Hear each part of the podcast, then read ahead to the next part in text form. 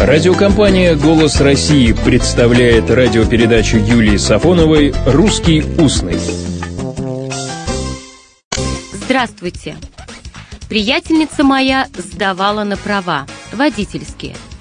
Не знаю, как мужская часть населения, а женская, будучи ответственной, испытывает легкий испуг. Подруга моя так и сказала, у меня мандраж. Ха, мандраж, вот ведь словцо, словечко – есть и мандражировать, есть мандражист. Подруга экзамен сдала, ответив на все вопросы. А вот вопросы о слове мандраж остались, хотя некоторые ответы найдены. Обращения к словарям литературного языка увенчались успехом незначительным.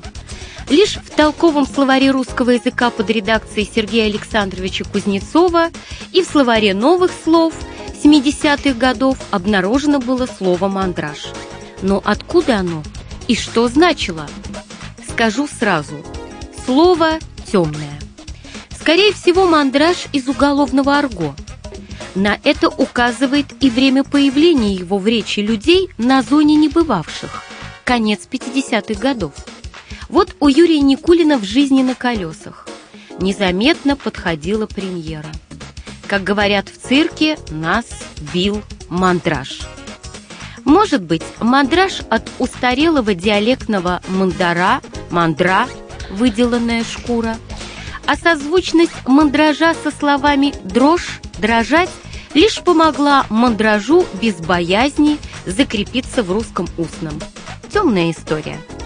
Мандраж охватывает нас не только перед экзаменом. Вот в прямом эфире мандраж бьет, когда вдруг кашель одолел. Знаете, что в такую минуту делают? Жмут на кашлюн. Кнопочка такая, штучка, и микрофон выключается. Правда, мандраж может охватывать и от других штучек, точнее от штукарей. Есть такие штукари, глядя на которых тоже озноб может пробирать. Может быть, вы помните, когда я рассказывала о выражении «собачий вальс», цитировала слова Луначарского, где было интересное существительное «штукарство». Честно говоря, встречала его редко, обычно в литературе XIX – начала XX века, а потому, чтобы не ошибиться в ударении, заглянула в словарь. «Штукарство». Как вы думаете, что значит это слово? Чтобы дать ответ – расскажу о слове «штукарь». Так в русском устном называли того, кто искусен, ловко, умело делает что-либо. И опять-таки Луначарский, статья о театре. Оперный театр построен был англичанином, профессором, а вместе с тем хитроумным штукарем, механиком, фокусником, режиссером, развлекальщиком – в общем, штукарь на все руки мастер. Дока.